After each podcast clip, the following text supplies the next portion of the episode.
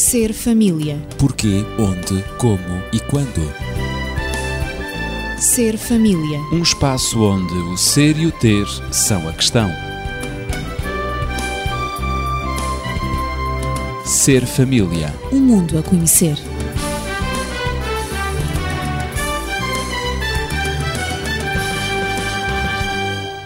Depois de termos visto a importância do legado familiar na resolução de conflitos e a família como um sistema de apoio terapêutico na mediação de conflitos, vamos hoje tratar do processo da prevenção de conflitos no seio familiar. Estou acompanhado dos amigos habituais, Natividade Lopes na Pedagogia e Daniel Esteves, médico e terapeuta familiar. É exatamente ao Dr. Daniel Esteves que eu endosso esta primeira questão. Quando nós falamos de prevenção de conflitos no seio familiar, teremos provavelmente de recapitular ou relembrar o essencial daquilo que foi dito neste âmbito. Certamente será bom, não só para nós, mas também para os nossos ouvintes, que consigam relembrar aquilo que já foi dito. Portanto, os parâmetros a partir dos quais nós iremos desenvolver o nosso programa hoje. Sempre no âmbito da resolução de conflitos. Sempre nesse âmbito, exatamente. Portanto, é preciso que nós pensemos que muitas vezes fugir ao conflito não é, de maneira nenhuma, a melhor solução. Há pessoas que são os evitadores profissionais de conflitos. É são aqueles que, muitas vezes, baseados no conceito de que temos que evitar alguma dificuldade, para que nós estarmos a provocar uma discussão, é melhor deixar ficar assim as coisas o que faz com que essas pessoas acabem por carregar muitas vezes um peso muito grande de frustrações, de anulações, de desrespeito por si próprias e pelas suas convicções, que necessariamente também os desgasta, que também não é bom. Há pessoas que fogem tanto aos conflitos que, em linguagem familiar, até são chamados de enguias, não é? Sim, são exatamente, exatamente. É, é. Eles tentam escapar-se como uma enguia quando se lhe pega, não é? Uhum. Ora, reparem que há uma frase que é muito importante e que não deveríamos deixar esquecer. Negar tratar um conflito hoje é abrir uma porta para uma guerra declarada amanhã. Portanto, não evitamos nada, não criamos nada de positivo, criamos é as condições para que algo de muito mais negativo venha a acontecer. Portanto, o, o problema vai avolumar-se. Vai avolumar-se. Portanto, perante uma situação conflituosa, há que a encarar. E há que ir à busca, há que partir à busca de uma solução. Isso é fundamental. Daí que deveríamos recordar aquilo que dissemos já anteriormente. E temos os vários passos que deveriam ser dados para, portanto, a resolução dos conflitos. Primeiro, Quando o conflito existir, então, é primeiro, bom recordar as seis etapas. Exatamente. Primeiro, a definição do problema, não estarmos, portanto, a vê-lo desfocado por uma neblina completa de outras questões acessórias, mas podermos chegar à conclusão, afinal, o problema exato é este. Depois, a decisão de o tratar. Não consigo sobreviver bem com este problema, portanto, eu tenho que o tentar resolver. Encarar o problema. Exatamente. Depois, vamos ver, ok, quais são as soluções. O que é que eu posso fazer de concreto para resolver este problema? E depois dessas várias hipóteses serem sido analisadas, necessariamente que chegarei à melhor àquela que me parece mais razoável de melhores resultados, e então é essa que eu vou pôr em prática. E, por último aspecto, deverei repetidas vezes fazer uma avaliação do decorrer do processo. O que é que está a acontecer, o que é que não está a acontecer.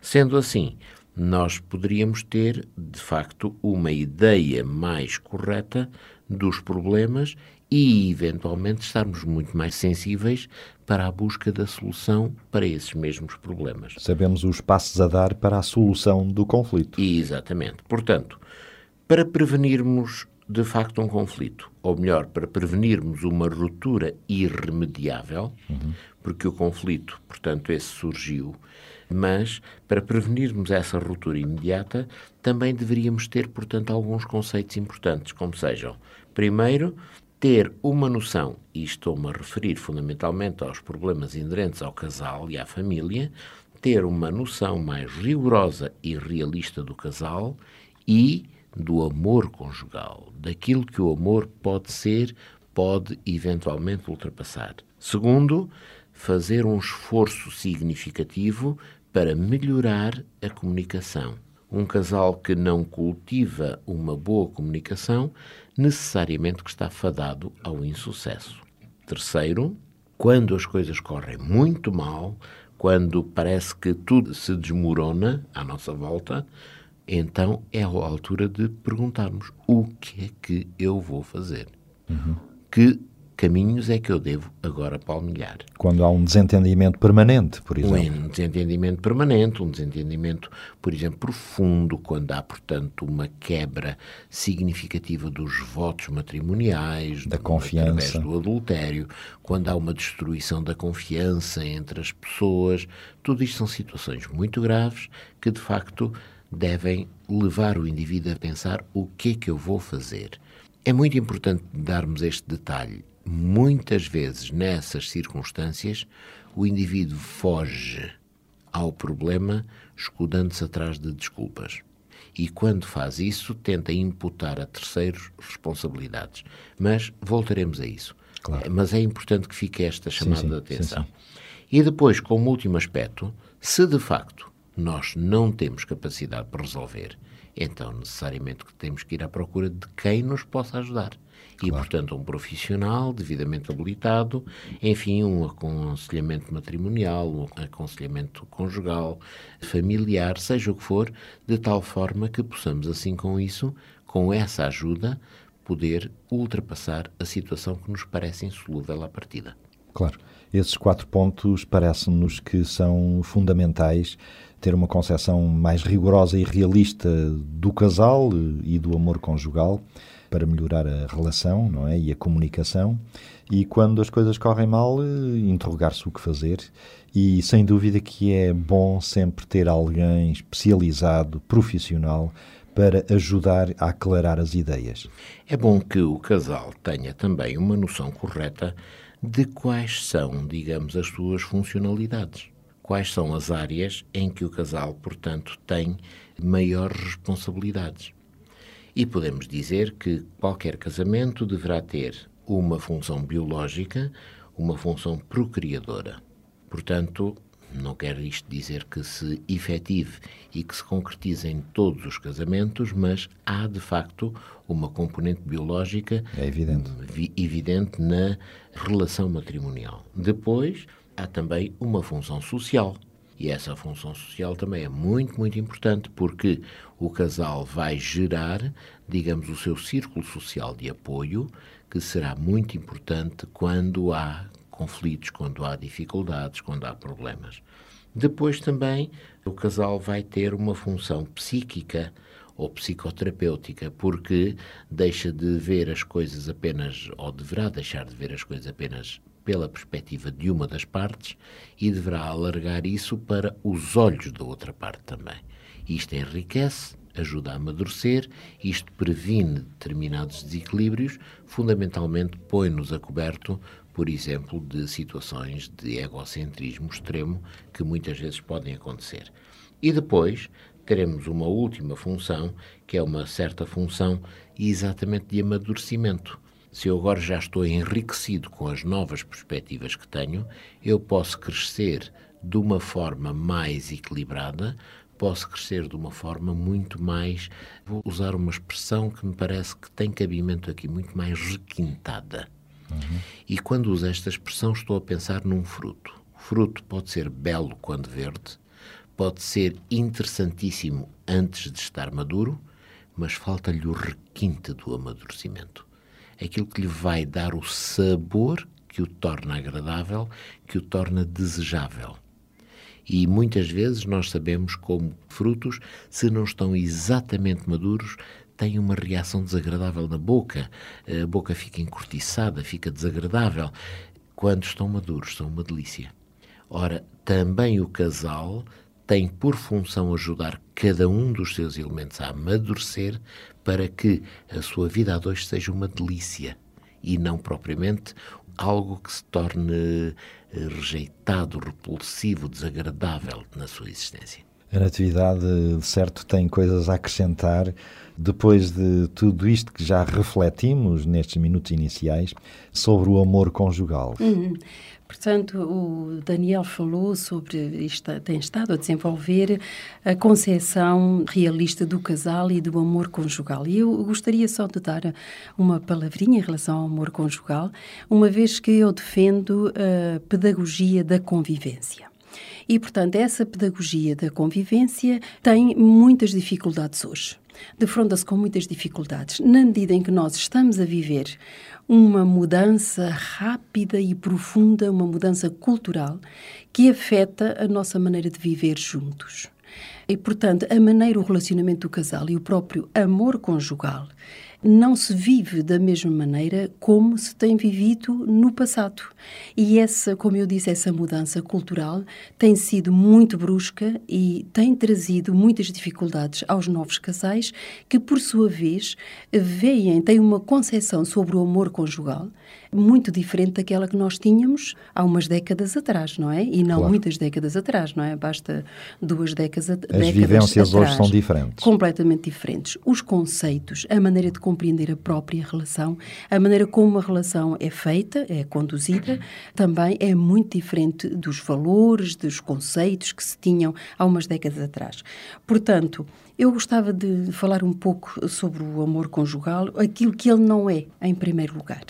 E por vezes. Para compreendermos aquilo é, que ele é. Exatamente. Pedagogicamente é preciso, às vezes, irmos aos contrários para vermos efetivamente aquilo que é mais correto, não é? O que é que não é o amor conjugal? O, o é? amor, o amor conjugal, e estamos a falar do casamento, porque o amor conjugal é entre os cônjuges já casados. O casamento não é um fim, não é um fim, mas o começo de uma construção. E este conceito do casamento como um fim tem conduzido muitos casais a muitos enganos e a muitas desilusões, na medida em que veem que o casamento é o esplendor, é o zénite, digamos assim, da sua relação, do seu amor. E o casamento, o amor não começa aí, mas o, o amor constrói-se a partir daí e durante toda a vida. É uma construção em permanência. Portanto, o amor não é um fim, como disse, também o amor conjugal não é a repetição permanente do passado pessoal, ou seja, portanto, não é uma tradição. Nós casamos porque normalmente os casais gostam de casar-se, faz parte da sociedade, os casais casarem-se, têm a função biológica que o Daniel referiu há pouco, não é? Sim, sim. A função social, a função psíquica e, e até psicoterapeuta, sobretudo nos conflitos, não é? E a maturativa, ou a função de amadurecimento. Portanto, porque os outros também se casaram e eu agora sou jovem, estou na idade de casar e, portanto, teve-me casar porque toda a gente casa. Não é isso. O amor conjugal não é casar-se por tradição, de modo nenhum. E porque não tem deve que ser, ser, não é? Porque, porque tem, tem que ser, ser não é? Pois. E muito menos também ser escolhido como um meio de evasão ou mecanismo de defesa. Ou seja, portanto, eu agora preciso de alguém que me proteja. Eu, como mulher, não posso ficar sozinha, portanto, já tenho 30 anos, já estou a passar a idade, não é? E então o casamento para mim e o amor conjugal, não é? A relação conjugal, que isso não pode ser classificado como amor, mas a relação conjugal é tida como uma evasão, um escape, uma fuga da realidade, um combate à minha solidão. O amor conjugal não é isso. Não é para combater a solidão, efetivamente, não é esse o propósito. E também existe muito hoje na nova cultura, que eu referi há pouco, porque a própria globalização, o próprio desenvolvimento, uh, os avanços tecnológicos na nossa tem sociedade. Facilitado têm essas, facilitado esses novos conceitos. Exatamente. E, portanto, o amor não é, o amor conjugal não é um amor passional não é uma paixão, não é também um amor fanático, muito menos idolátrico, não é? Uhum. Portanto, o amor passional é súbito, é doloroso, é trágico, é contrariado com frequência, por vezes adulto. E é isso até que nós vemos retratado em muitas sim, sim. Eh, novelas e, enfim, em muitas, muitas coisas que se leem e que se escrevem e que, que se leem também e que se visionam. É? Estes conceitos completamente deformados do que é, é o amor conjugal. Normalmente. Absolutamente. Ora, o amor conjugal, o real amor conjugal, aquele de que estamos a falar, é ativo, é alegre e é otimista. É aquele amor que realmente se baseia nas divergências, nas diferenças de mentalidade, por vezes até de gostos, de apetências, para se complementar em respeito e em amor, considerando precisamente a vontade do outro, os gostos do outro e combatendo em grande medida o egocentrismo que nos acompanha, não é? Ao longo da nossa vida. Podemos Portanto, dizer que o amor conjugal é mesmo um dom. É um dom. Portanto, em termos de relação, é um dom, ou seja, é um dom que nos dá o desejo de agradar ao outro pela solicitude, pelo respeito, pela necessidade de associação e de dependência, não é? Que todos nós temos, somos dependentes do amor uns dos é outros, como que da o desejo dos outros. e o prazer de estar com o outro, Exatamente, é? a predisposição de ajudar o outro, de o apoiar, também a exclusividade que está muito gasta, não é? E que, para a qual não se tem a verdadeira atenção. Aquela pessoa é exclusiva para nós, não há ninguém igual a ela. E eu sou é, exclusivo portanto, para ela. Absolutamente. E o amor, uhum. portanto, o amor é exclusividade e a absorção no outro, não é? Portanto, a intimidade, a concentração mútua, isso é o amor. Viverem em função um do outro, mas para se completarem, para tornarem a vida um do outro mais alegre, mais ativa, com um sentido mais otimista. Isso permite é, um compromisso para o futuro. Absolutamente. E isso também previne, de alguma maneira, os conflitos. Claro. Porque é sempre visto, os conflitos aparecem para um novo crescimento, para um ajuste, não é? Para muitas vezes identificarem diferenças que não se tinham visto há pouco e encontraram-se agora. E que se podem moldar um ao outro, fundir, não é? E, é um compromisso para o futuro. Porquê? Porque o amor, o verdadeiro amor conjugal, é uma esperança que se inscreve no tempo. Porque o amor é duradouro não é? Uhum. E se falarmos em termos bíblicos, não é? O apóstolo Paulo Portanto, diz não que, tem medo do que tempo. ele dura para sempre, não é? Ele é eterno. O amor Quando não ele tem descreve, medo do tempo. Exato, aquele cântico ao amor, o hino ao amor, não sim, é? Sim. Ele é eterno, não é? Tudo crê, tudo espera, tudo, tudo suporta, alcança. não é? Exatamente. Mas é um amor lúcido. Portanto, longe de ter medo do tempo, usa o tempo para construir o casal. Por isso eu dizia há pouco que o casamento não é um fim, mas é o início de uma, de uma construção, de uma experiência. De um processo. Que deve ser muito fecunda para ambos, não é? E, portanto, o, o, verdadeiro amor conjugal é a necessidade de criar, de inventar.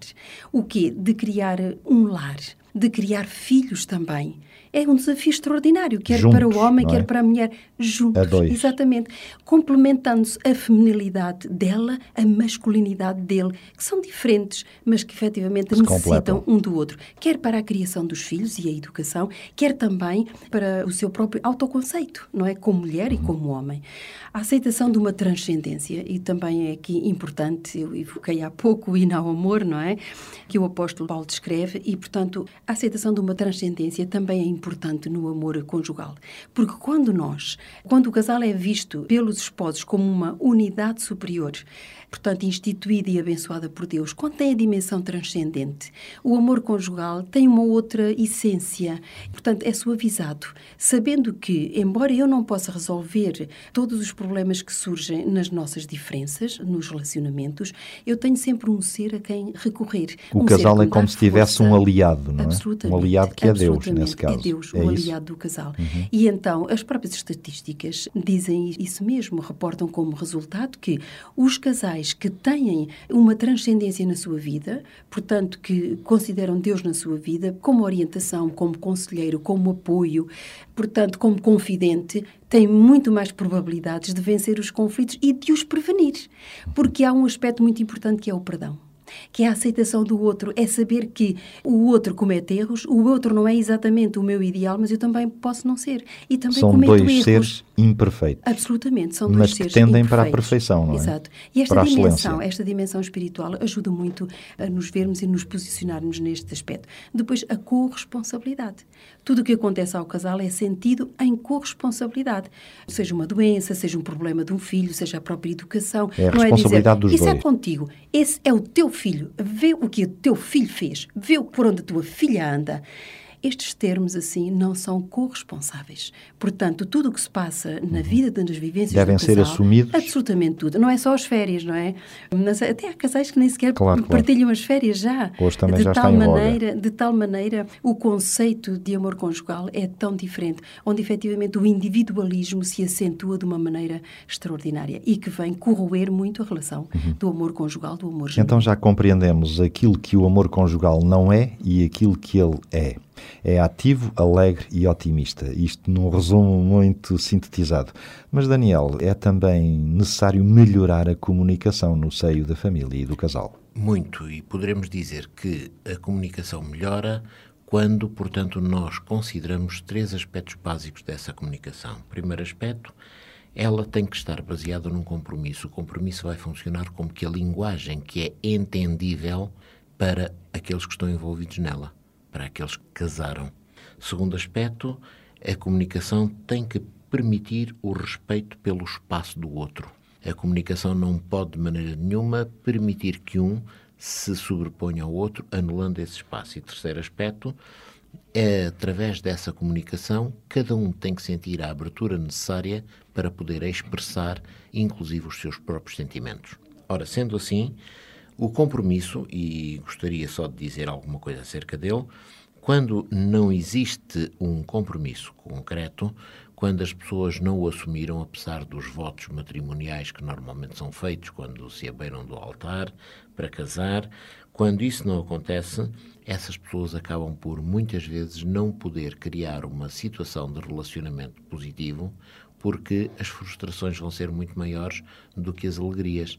Vão eventualmente haver expectativas que não são realísticas. Enfim, vai haver muita coisa que não foi possível conjugar porque as pessoas não assumiram, ou uma delas, por exemplo, esse compromisso que leva essas pessoas a viverem em conjunto. Segundo aspecto, o compromisso precisa de ser revisto e adaptado às circunstâncias da vida, mas sempre numa perspectiva de aprofundamento da sua razão de ser e de crescimento do seu âmbito de atuação. Portanto, não de enfraquecimento, mas sim de fortalecimento. E terceiro aspecto, o compromisso, se for apenas e tão só revisto por uma das partes, ele vai tornar-se, portanto, um fator a não levar em linha de conta porque a outra não o considera. É necessário que os dois vivam e sustentem esse compromisso. Sendo assim, o casal deveria sempre procurar expressar um ao outro o seu mal-estar. O casal deveria... É a tal comunicação. É? Comunicação. O casal devia renegociar o seu compromisso. Tínhamos estas expectativas, mas agora talvez devamos ter aquelas. O casal deveria evitar mensagens começadas pelo tu, que é sempre uma expressão acusadora, e, fundamentalmente, privilegiar aquelas mensagens que começam pelo eu, que são expressões de abertura do próprio coração. Mas quando tudo corre mal e eu direi mesmo muito mal, quando existe, sei lá, adultério, eh, infidelidade, desentendimento permanente, eh, separação ou até mesmo o divórcio, o que fazer? Foi a tal questão levantada há momentos na atividade. Sinteticamente, o que poderias dizer? É um, um pouco difícil. Eh, Sim, no âmbito o, o do primeiro, nosso tema de hoje. Exato. O primeiro é o adultério, não é? Uhum. Foi nesse que falaste, em primeiro lugar. Os motivos do adultério são por ordem decrescente. Portanto, começa com uma frustração afetiva ou, por vezes, uma frustração sexual uhum. que leva o outro a procurar um, alguém diferente. Alguém, exatamente. A curiosidade também por vezes ver se efetivamente há alguém que tenha um, que, que efetivamente seja mais rico ou que sexualmente o complemente melhor ou o complete melhor ou a complete melhor. A curiosidade também de experimentar alguém diferente também pode levar, pode levar ao adultério.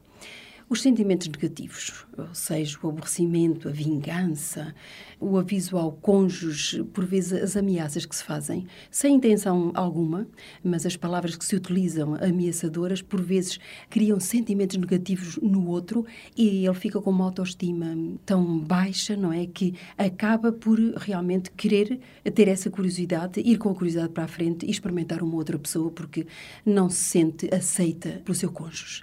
Depois, os fatores inconscientes, isto para resumir, não é? Haveria muito a dizer, uhum, mas pronto, claro, claro. estamos apenas a citar, quase que.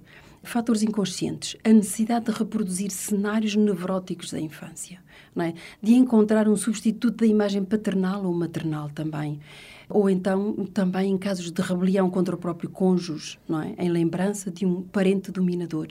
Por vezes, estes, o adultério vem daí inconscientes. inconscientes, em que, efetivamente... Podem condicionar o ela- indivíduo, Exato, podem, de certa forma. podem assumir certo tipo de comportamentos e também dar aso, alimentar ideias que surgem baseados precisamente nestes fatores inconscientes, quer da infância e muito, muito sobretudo baseados na infância, quer também na rebelião, na- na revolta que sentem por vezes da lembrança de alguém, da lembrança de um parente dominador. Também acontece com muita frequência. Nesta situação, Daniel, o que fazer quando a situação é mesmo alarmante antes de recorrer a um profissional?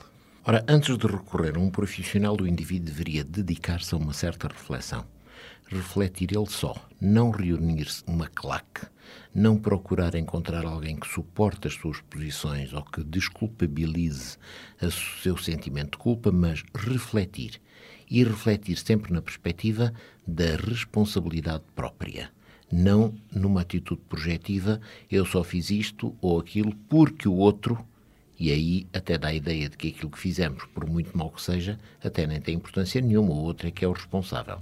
Portanto, refletir. Depois, nunca tentar dramatizar em demasia a situação. Proferir frases demasiado bombásticas normalmente levam-nos a depois ficarmos em situações um bocado desagradáveis. Lembro-me, num contexto diferente, de uma situação que muito rapidamente reproduzo, uma pessoa que a certa altura vê morrer um ente querido, portanto a pessoa fica viúva e que diz nunca mais pensarei em casar, porque de facto perdi aquele que era o companheiro ou a companheira da minha vida. Passado um ano já estava casado. Uh, Pois. não vale a pena estarmos, como diz o tal filme, é? Nunca digas nunca. Claro. É. Os absolutos são Os sempre a absolutos evitar. São sempre a evitar.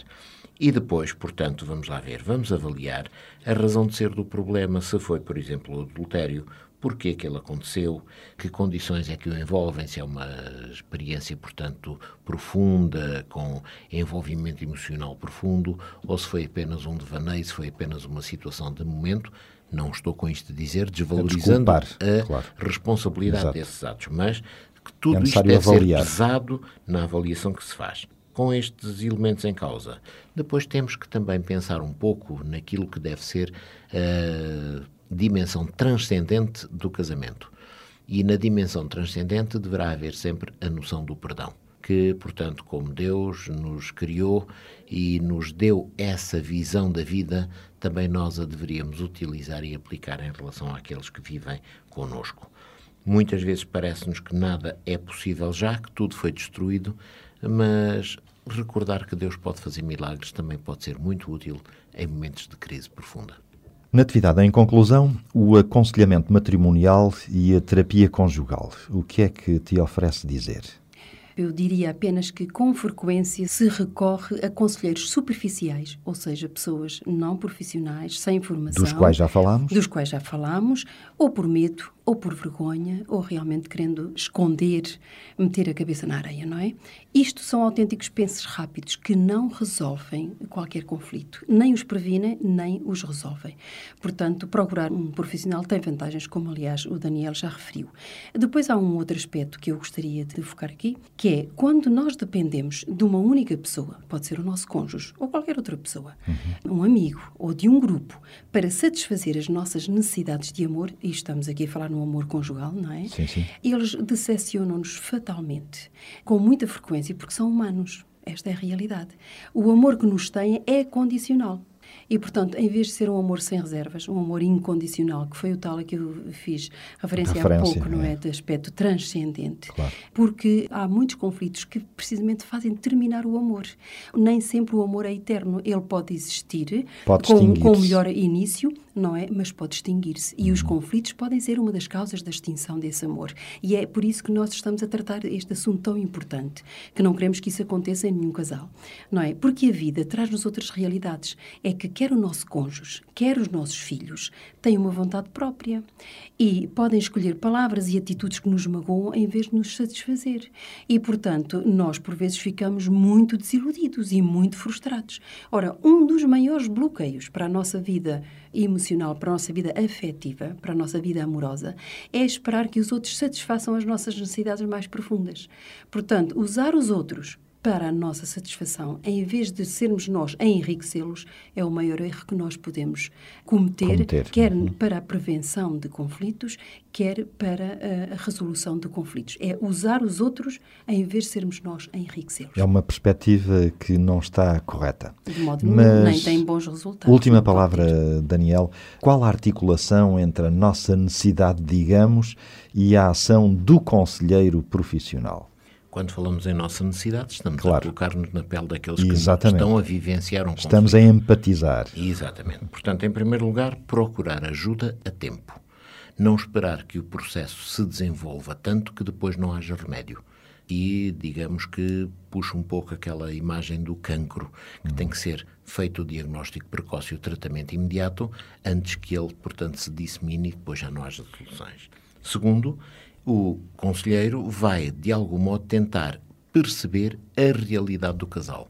Em que fase do problema é que eles estão, quais as afinidades que têm, quais os pontos de contacto, aqueles pontos em que eles são fortes e aqueles em que eles eventualmente são fracos. E vai procurar, portanto, puxar e criar uma dinâmica que inverta o processo de destruição do conflito e venha a criar um processo construtivo de solução. E depois é necessário que os dois mantenham uma vontade de ultrapassarem o problema.